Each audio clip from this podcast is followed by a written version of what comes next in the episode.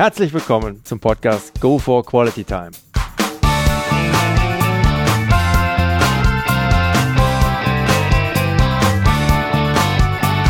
Hier werden wöchentlich spannende Persönlichkeiten interviewt, um mit deren Erlebnissen und Erfahrungen zu mehr Lebensqualität in ihrem Alltag beizutragen.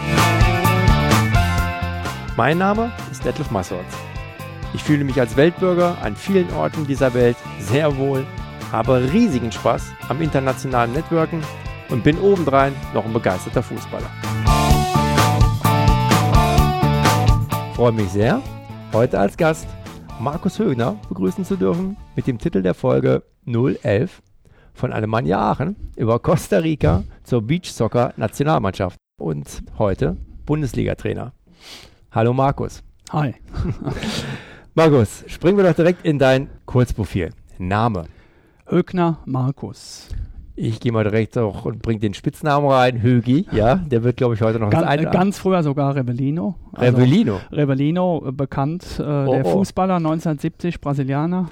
Na denn, ich glaube, da kriegen wir gleich auch noch eine Synergie zu hergestellt. Alter. Äh, muss ich überlegen, 48. Okay. Wohnort? In Billerbeck im Münsterland. Mhm. Auch weit gereist. Oh ja, ja, ja, ja, ja, ja. Spielt sich runter, da Ja, kommen wir ja. noch drauf. Familienstand. Äh, verheiratet. Mhm. Kinder? Zwei. Zwei Al- Söhne. Alter? Äh, der Tim ist sieben, ist jetzt im ersten Schuljahr und der Ben ist drei. Mhm. Berufsabschluss, Ausbildung. Äh, ich habe Abitur, habe ich äh, damals Gott sei Dank geschafft, habe dann auch ein äh, Studium angefangen, Mhm. habe sogar mal Italienisch studiert, Oh. äh, Sport dann an der Deutschen Sporthochschule und Mhm. dann aber äh, habe ich hab leider äh, mein Sportstudium nie beendet. Okay. Ausgeübter Beruf heute. Ja, also Fußballtrainer und habe dann 2007 praktisch die höchste Lizenz äh, mit dem Fußballlehrer absolviert, Mhm. damals mit dem Studium in Köln. Alrighty. Vorlieben, Hobbys. Familie, inzwischen Garten, Gartenarbeit. Mhm. Ich habe ein großes Grundstück, äh, aber überwiegend ja und dann natürlich Fußball, kann man so schön sagen, Hobby zum Beruf gemacht. Okay. Garten und Gärtner, na, da öff- öffnen sich ja ganz neue Perspektiven bei dir. Okay. Hast du ein Lebensmotto? Geht immer weiter. Mhm. Also ich habe äh, schon ja viele Höhen und Tiefen erlebt, äh, aber da, ich denke mal, da werden wir gleich drauf kommen. Äh, aber habe immer wieder festgestellt, es geht egal, was passiert, es geht immer weiter und Mhm. man sollte auch immer weitermachen, Mhm. nicht nach hinten blicken. Ganz entscheidend. Mhm. Schön. Markus, gibt es ein absolutes No-No bei dir? Also etwas, was gar nicht geht? absolutes No-Go ist, äh, ja, ich denke mal, Intoleranz hinterm Rücken.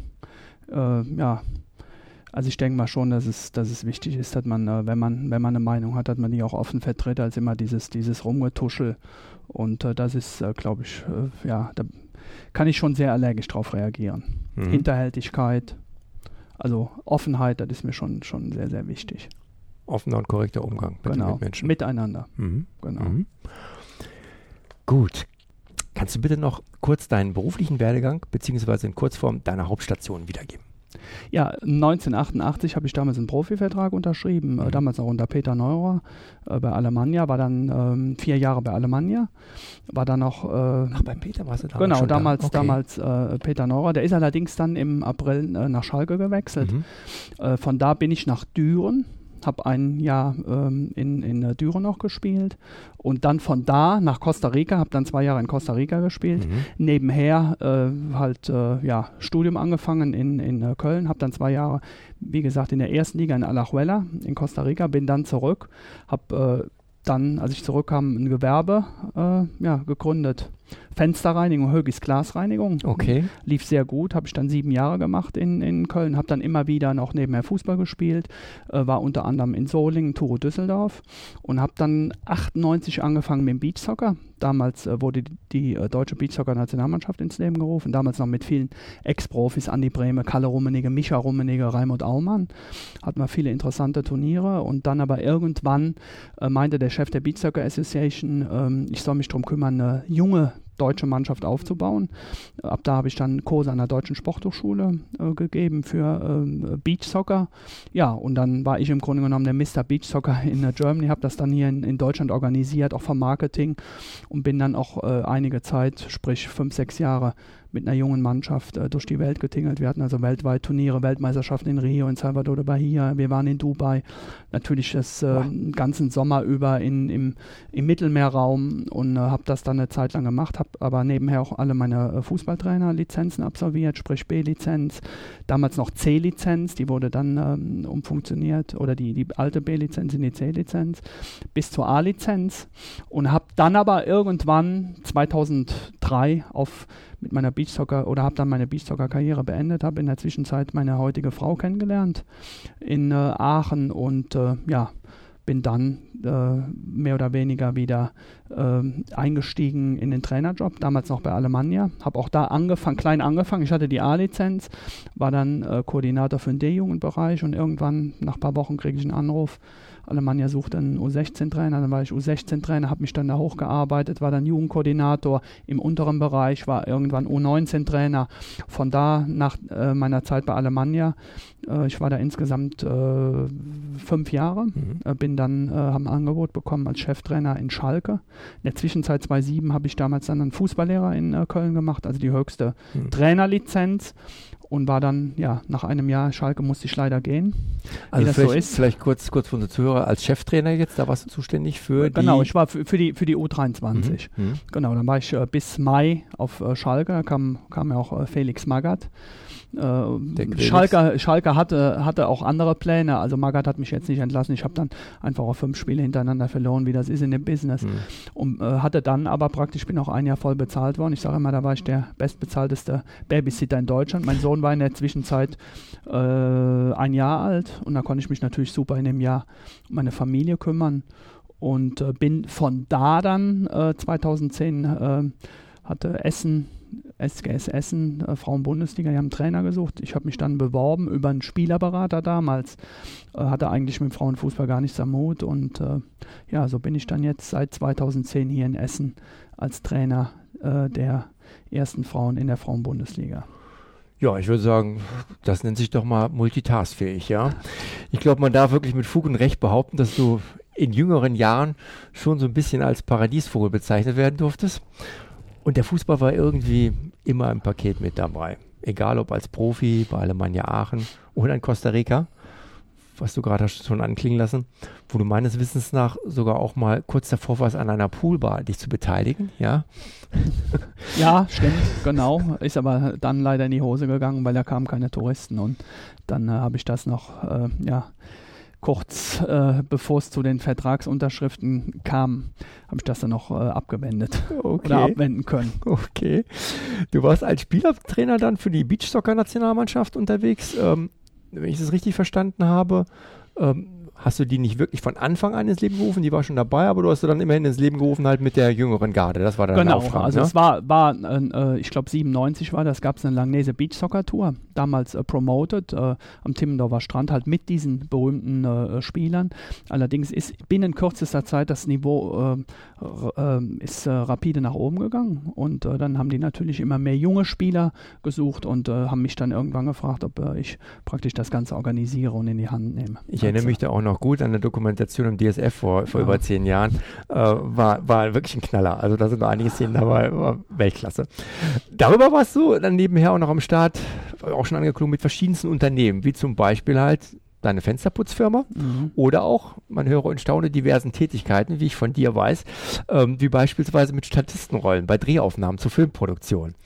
Uh, by the way, gibt es da einen Film, den man auf dem Schirm haben sollte?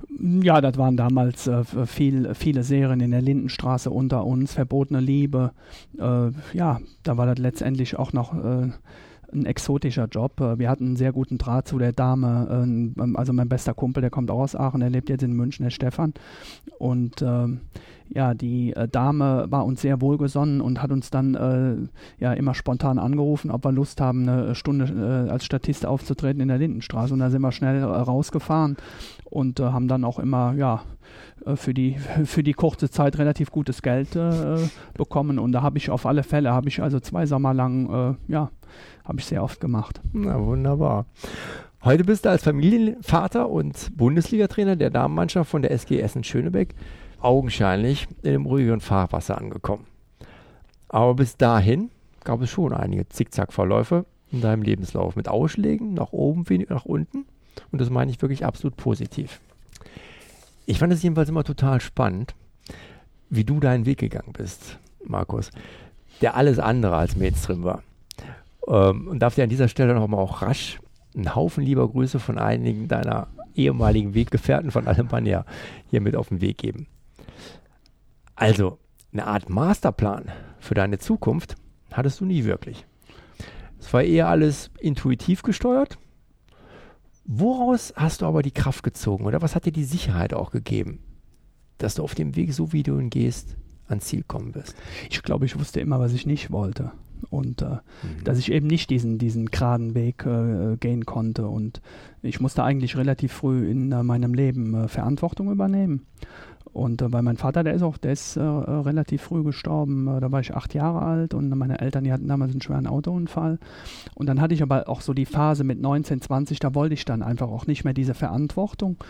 Und ähm, äh, ja, habe dann aber, aber auch immer, ich äh, glaube, ich hatte auch immer, immer schon Gespür äh, für, für, für Dinge, wo ich wusste, die mir nicht gut tun.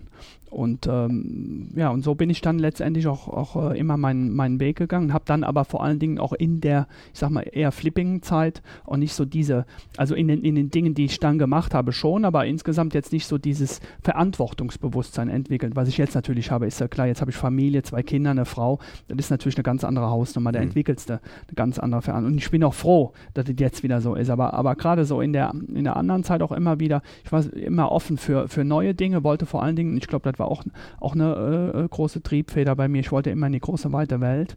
Äh, hatte damals auch schon bei Alemannia, als es dann nicht so lief, äh, das eine oder andere Angebot, äh, in, ins Ausland zu wechseln. Und das war dann natürlich auch direkt ein Traum. Und das war 1993, bin ich ja dann nach Costa Rica, da war das wirklich noch etwas Besonderes. Wir haben uns ja eben noch äh, drüber unterhalten. Mhm. Ich habe, äh, da gab es noch kein Internet. Ich habe mich dann immer tierisch über einen Fax aus der Heimat gefreut habe dann selber viele Faxe äh, geschrieben oder auch Briefe. Also wenn dann, äh, ähm, ich hatte ein, ein, eigenes Postfach da in dem, in dem Ort, wo ich gewohnt habe und das war immer ein Feiertag, wenn das Postfach dann voll war. Meine mhm. Mutter hatte mir sogar dann auch einen Kicker ab abonniert. Der kam dann manchmal zwei Wochen nicht, dann kam in einer Woche kamen dann zwei Exemplare und ähm, ja, aber so, so bin ich dann irgendwie immer meinen Weg gegangen. Es hat, hat immer irgendwie geklappt. Und das, was ich auch anfangs erwähnt habe, ich war aber auch nie einer, der nachgekachtet hat. Also wenn jetzt Dinge nicht geklappt haben oder wenn, wenn, wenn Zeiten nicht so rosig waren, dann, dann, dann habe ich nie irgendwie an alten Zeiten gehangen, aber auch positiv. Mhm. Ich habe hab immer, und ich glaube, das versuche ich heute auch, auch zu machen, immer versucht nach vorne zu blicken. Und äh, ja, das, das war dann letztendlich äh, die Triebfeder, dass dann so ein Lebenslauf äh, mhm. äh, zustande kommt. Was ist für dich so die signifikanteste Veränderung in deiner Persönlichkeit, die du bei dir feststellst, wenn du dich heute und mit der Zeit halt von vor über 20 Jahren oder vor 20 Jahren vergleichst? Ja, durch, durch äh, dann, ich glaube, durch, durch einen weiteren Schicksalsschlag, als dann meine Mutter gestorben ist, äh, vor äh, zwölf Jahren, äh, kam dann nochmal ein Wendepunkt in, äh, in mein Leben. Und äh, ist ja klar, ich war auch dabei, als, als, als meine Mutter gestorben ist. Die war, die war ja schwer krank, die hatte, hatte eine Krebserkrankung und ich war dann praktisch in dem Zimmer mit ihr und das verändert natürlich, weil dann erkennst du, dass letztendlich ja alles ist irgendwann mal zu Ende und äh, dann habe ich mir natürlich auch so die, die Sinnfrage des Lebens gestellt, habe mich dann am Anfang auch mit, mit Buddhismus befasst und, und mit verschiedenen Dingen und ja, bis ich aber dann letztendlich wieder zu meinem christlichen Ursprung, zu, meiner, zu meinem christlichen Glauben gefunden habe. Und das war dann so auch der Wendepunkt in meinem Leben, wo dann der, der Glauben immer, immer stärker wurde und wo ich jetzt auch heute sage, äh, dass, dass das mir den absoluten Halt gibt. Also auch jetzt äh, im, im Umgang mit meiner Familie, in, in schwierigen Situationen im Job. Und, äh, und ich jetzt im Nachhinein kann ich sogar sagen, ich kann mir gar nicht mehr vorstellen, wie ich früher gelebt habe ohne den Glauben. Also dass mir das einfach so eine Stärke gibt und vor allen Dingen, äh, dass ich aber auch äh, immer oder dass ich mir auch jeden Tag bewusst mache, dass es auch ja direkt mit uns zu Ende sein kann. Also und mhm. aber dann auch die Frage, was was kommt danach? Und da habe ich meine Antworten gefunden im äh, Glauben und äh, ja, da das ist einfach, glaube ich, ein absoluter Meilenstein in meinem Leben. Mhm. Mhm. Interessant. Was was sind das für Antworten? Kannst du dir hier preisgeben? ja, also äh, äh ich, ich habe dann äh, äh, gerade in, in habe ich ja erzählt, in der Phase, wo ich dann also auf der Suche war, äh, habe ich, hab ich äh, in gerade in Aachen einen kennengelernt. Der war dann auch im äh, Gefängnis, hat dann äh, im Gefängnis die Bibel studiert und hat dann auch äh, den, den Weg zu Jesus gefunden. Und, und das ist letztendlich für, für mich dann auch, äh, ja, das hat sich dann bei mir entwickelt. ich habe dann, hatte das Glück, hatte noch einen Freiflug nach, nach Brasilien und habe dann den Jorginho besucht. Und Jorginho ist ja auch sehr gläubig geworden, hat, der predigt sogar auch in der, in der Gemeinde in Rio de Janeiro. Und ja, ich kann schon sagen, wir sind dann fast Freunde geworden. Vielleicht äh, ganz kurz für die, die jetzt nicht so fußballaffin sind, Jorginho, äh, ehemaliger, Spieler. genau, Spieler von Bayern München, eigentlich der ein Fußballer, der alles erreicht hat in seinem Leben. Der war äh, ja, Kapitän in, in Bayern, er war Kapitän der Nationalmannschaft und äh, ist, ist er Weltmeister geworden und der aber trotzdem auch weiß, dass ähm, und das hat mich halt beeindruckt und vor allen Dingen, das äh, bringt mich auch jetzt in meinem Job als äh, Trainer weiter, dass all die Erfolge vergänglich sind. Mhm. Also äh, pff, das ist, äh, wir arbeiten als Sportler dafür und das ist äh, für mich auch dafür lebe ich letztendlich als äh, Trainer, das auch meinen Spielerinnen zu vermitteln, aber dass ich mich nicht vom Erfolg abhängig mache. Äh, das habe ich natürlich früher schon auch gemacht, dass ich dann, dass es wichtig für mich war, Spiele zu gewinnen und dann war ich äh, äh, tagelang angefressen. Das habe ich natürlich heute auch noch. Wenn ich jetzt, wenn wir ein Spiel verlieren, dass ich dann nach Hause fahre, ich bin total unglücklich und, und, und muss auch wieder versuchen, meine Mitte zu finden. Allerdings weiß ich dann mit dem nötigen Abstand, und wenn ich dann äh, eine Runde spazieren gehe oder so und ich äh, bin dann wieder bei meinem Glauben angelangt, dass ich weiß, ja, du hast die Chance, nächste Woche das Ganze wieder be äh, besser zu machen. Und wo ich aber auch dann eine Ruhe finde und auch weiß, äh, dass letztendlich, dass es da gar nicht drauf ankommt. Und ähm, ja, so, und das versuche ich auch meinen, meinen, meinen Spielerinnen zu vermitteln. Vor allen Dingen versuche ich das auch meinen Kindern zu vermitteln. Das äh, gelingt mir mal mehr, mal weniger gut. Und äh, ja, ich bin froh, dass es dass alles so gekommen ist. Mhm. Rückblickend, was war bisher deine größte berufliche Herausforderung und wie hast du sie gemeistert? Also äh, die größte berufliche Herausforderung war, war natürlich dann auch die Zeit äh, auf äh, Schalke. Äh, ganz am Anfang vor allen Dingen, äh, weil das äh, weil die Situation da war, wir hatten, äh, äh, ja, unser Sohn wurde gerade geboren. Und dann sind wir auch noch von Aachen äh, ins Münsterland umgezogen, nach Coesfeld. Und dann den Stress oder, oder überhaupt, das ist, ist einfach, und ich glaube, das wissen alle, die, die ein neugeborenes Kind haben, äh, das ist eine komplett neue Situation. Äh, du bist auf einmal zu dritt, du, du willst dann auch für deine Frau da sein, für deine, für deine für deinen Sohn und dann natürlich auch dieses Gebilde Schalke, was natürlich schon eine ganz andere Hausnummer war jetzt als, als äh, dann Alemannia Aachen, dieser familiär geführte Club. Und äh, klar, und äh, zu der Zeit waren in Schalke viele Grabenkämpfe das war mir eigentlich gar nicht so bewusst und dann wird auch der ein oder andere, dann wird man auch zum Teil benutzt und äh, ehe man dann auch erkennt, äh, äh, zu wem man da eigentlich gehört in diesen Grabenkämpfen, äh, dann, dann war es schon fast, fast zu spät. Aber, mhm. aber im Endeffekt trotzdem auch eine gute Zeit. Ich habe gute Leute da kennengelernt, vor allen Dingen äh, nach wie vor äh, für mich da als ein Riesentrainervorbild der Nor Norbert Elgert, der mich eigentlich auch dann nach Schalke geholt hat, der für mich einer der besten Trainer in Deutschland ist und ist er jetzt auch wieder deutscher Meister geworden, der wirklich eine klare Linie hat, der auch äh, ein Trainer und Mensch vor allen Dingen ist, der auch über den Tellerrand blickt, mit dem man sich auch, für den auch Dinge wichtig sind, wie, wie, wie Glaube und, äh, und äh, andere Dinge. Was kommt danach, nach unserem Leben? Und äh, also der hat mich schon auch, auch, auch geprägt. Und, äh, aber insgesamt war das schon somit die anstrengendste Zeit in meinem Leben. Aber danach hatte ich auch ein Jahr wieder Pause und, und konnte mich dann von dem, von, dem, von dem Stress erholen. Okay. Wie hast du so diese, diese Phase für dich gemeistert? Wie bist du da umgegangen? Vielleicht auch einfach mental an der Stelle? Ja, also Wenn du, damals. Wie du sagst gerade, diese ganzen Grabenkämpfe, das verschleißt natürlich auch. Klar, auf, auf alle Fälle. Ich habe aber äh, habe auch das Glück, ich kann dann immer wieder auch, äh, habe eine, äh, eine, tolle Partnerin, eine tolle Frau, äh, die da auch immer wieder für mich da ist. Also, äh, aber äh, ist auch ähnlich gelagert bei ihr. Also wir, wir tauschen uns dann auch tagtäglich aus und bestärken uns auch ähm, gegenseitig. aber wie gesagt, im, im, im Endeffekt, vielleicht war ich damals auch noch ein bisschen zu unerfahren, zu grün hinter den Ohren im Trainerjob, aber die Erfahrung, die muss man einfach auch machen, finde ich, als, als, als Trainer oder allgemein, wenn man, wenn man im Leben seinen Weg weitergeht, dann, sind, dann hat man solche Phasen einfach auch und die gehören dazu. Hm. Mhm. Und im Nachhinein, äh, äh klar, ich habe die Dinge da äh, gelernt, ich habe einige Fehler da auch gemacht, im, im, Umgang mit der Mannschaft, im Umgang mit Kollegen. Und da habe ich natürlich dann auch versucht, äh, 2010, äh, ich hatte ja dann auch wirklich eine, eine, Phase, wo ich runterfahren konnte und die Dinge habe ich dann hier versucht, auch in Essen anders umzusetzen und noch anders zu machen. Zwei, drei Dinge sind mir dann, glaube ich, auch direkt am Anfang gelungen. Äh, also den gleichen Fehler praktisch habe ich dann in, in, in Essen nicht mehr gemacht den ich vielleicht noch in Schalke gemacht habe. Und deswegen äh, hat er dann hier auch direkt von Anfang an äh, gut funktioniert. Mhm. Wenn du es dir so anschaust, in deinem Umfeld, zwischen Sport. Ich meine, gut, dann seine Haupttätigkeit hat sicherlich auf den Fußball bis dato bezogen, wenngleich es ja nun auch einige Zickzackkurse drumherum gab mit der eigenen Fensterputzfirma. Also du kennst ja auch aus in der, in der Wirtschaft, so ist es ja nicht.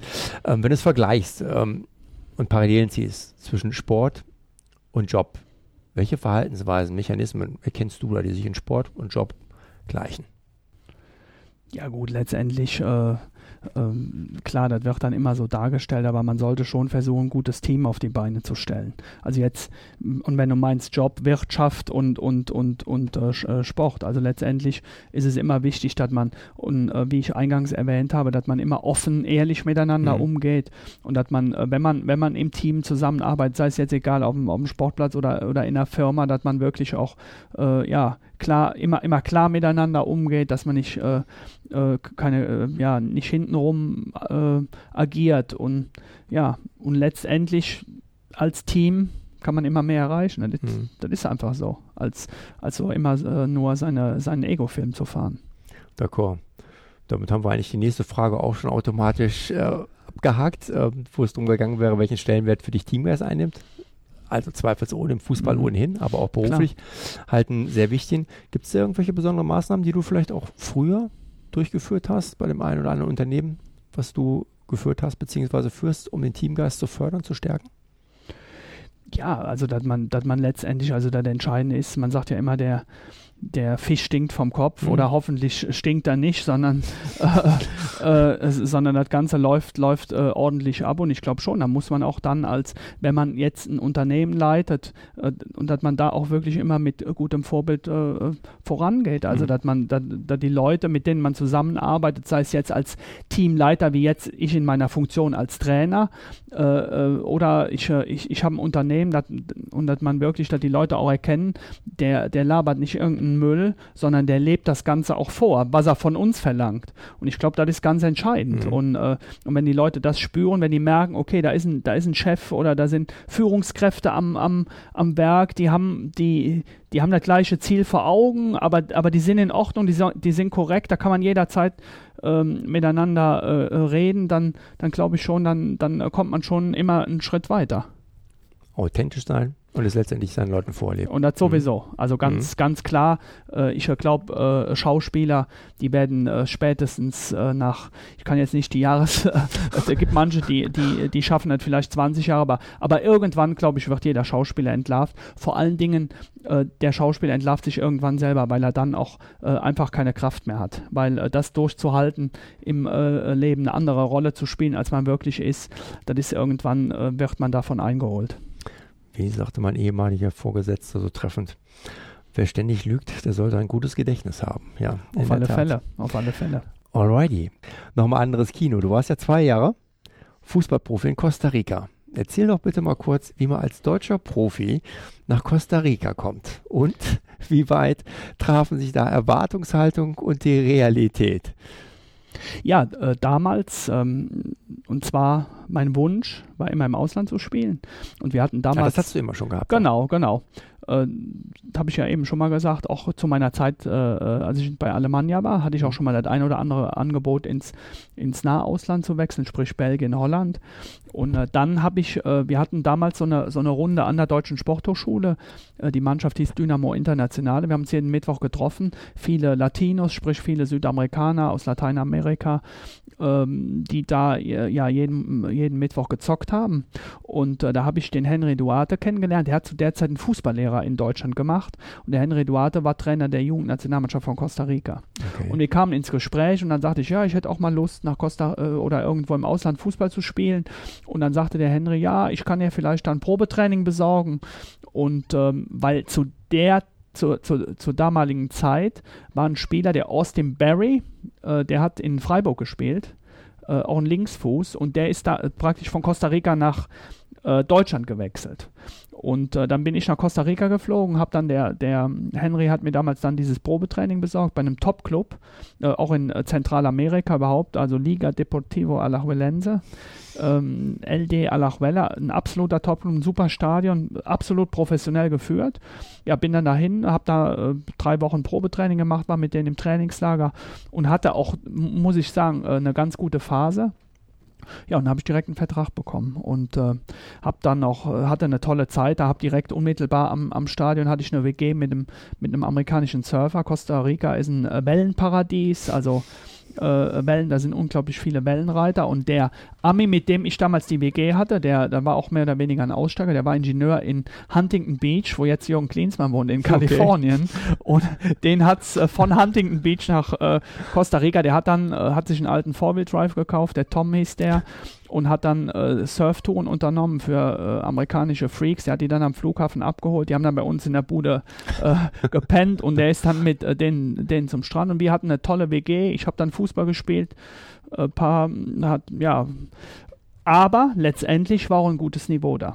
Also wir hatten einen guten Trainer, gutes Trainerteam, äh, das war top professionell. Mhm. Also wir, haben, wir hatten sehr, sehr viele Spiele. In Costa Rica gab es damals eine Zwölferliga. Wir hatten viermal elf Spiele plus die Endrunde. Wir hatten internationale Spiele, CONCACAF Cup, äh, ähnlich wie Europapokal in Mexiko, in Honduras, in äh, El Salvador. Also bin dann auch nochmal innerhalb Zentralamerikas viel, viel äh, rumgekommen. Musste mich natürlich auch daran gewöhnen, dass die Spieler sich vom Spiel mit äh, Salsa oder Merengue warm gemacht haben in, in der Kabine. Da lief immer Musik oder im Bus oder wie auch immer. Aber ja. war, eine, war, eine, war eine super Zeit. Und man hat ja jetzt auch gesehen, Costa Rica ein, ein unglaublich fußballbegeistertes Land bei der letzten WM mit dem Taktikfuchs aus, aus uh, Kolumbien. Haben eine super Rolle gespielt. Die haben immer gute Fußballer. Das Land steht voll hinter der Nationalmannschaft. Die haben, haben richtig super Kicker. Also das ist schon, ist schon, äh, ja, war eine Top-Erfahrung, wirklich. Also der Paradiesvogel lässt an der, an der Stelle nochmal grüßen. Auf ähm, alle Fälle. Wenn man, wenn, man dir, wenn man dir dabei so in die Augen schaut, da mhm. funkelt es ja immer noch. Ja. Alrighty. Natürlich gilt auch für dich wie für alle anderen interviewten Fußballer hier. Lass uns doch mal an dem einen oder anderen Schwank aus deinem Fußballerleben teilhaben. Ähm, wir hatten im Vorfeld schon über das eine oder andere gesprochen. Ähm, ich weiß, da gab es gerade bei dir Tour ja einige. Ähm, ja, freien Lauf. Oh, wie wäre es mit dem von vorhin bezüglich Beachsoccer-Nationalmannschaft? Der war doch nicht von schlechten Eltern. Und welchen meinst du jetzt? Ich meine den mit dem äh, Flieger, beziehungsweise. Ach so, ja gut. Also ich glaube schon, das ist ein, äh, genau. Also wir waren ähm, ja, bei der äh, Beachsoccer-Weltmeisterschaft in äh, Rio de Janeiro und äh, wollten zurückfliegen. Wir waren, glaube ich, 10, 12 Jungs. Und äh, gut, dann war der, der Flieger war äh, überbucht. Sprich, wir mussten in Rio bleiben. Ja. Ach, welch Drama. Welches Drama, genau. Wir hatten natürlich alle Zeit oder jede, äh, die meisten von uns hatten keine Verpflichtung zu Hause. Haben wir, haben wir natürlich gerne angenommen. Vor allen Dingen, wir konnten dann wählen, ob wir ein äh, Flugticket im Wert von 750 Euro ähm, in Empfang nehmen pro Tag oder aber 380 Euro ein, äh, Scheck.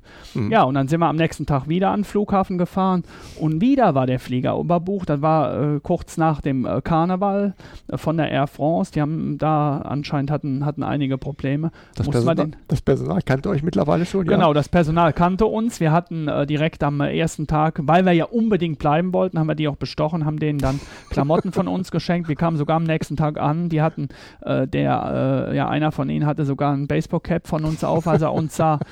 äh, und ja, und zweiter Tag. Und dann haben wir natürlich am dritten Tag Strategien entwickelt, weil wir das Ganze rauszögern wollten. Wir hatten ja die Info, das äh, kann bis zu zwei Wochen dauern.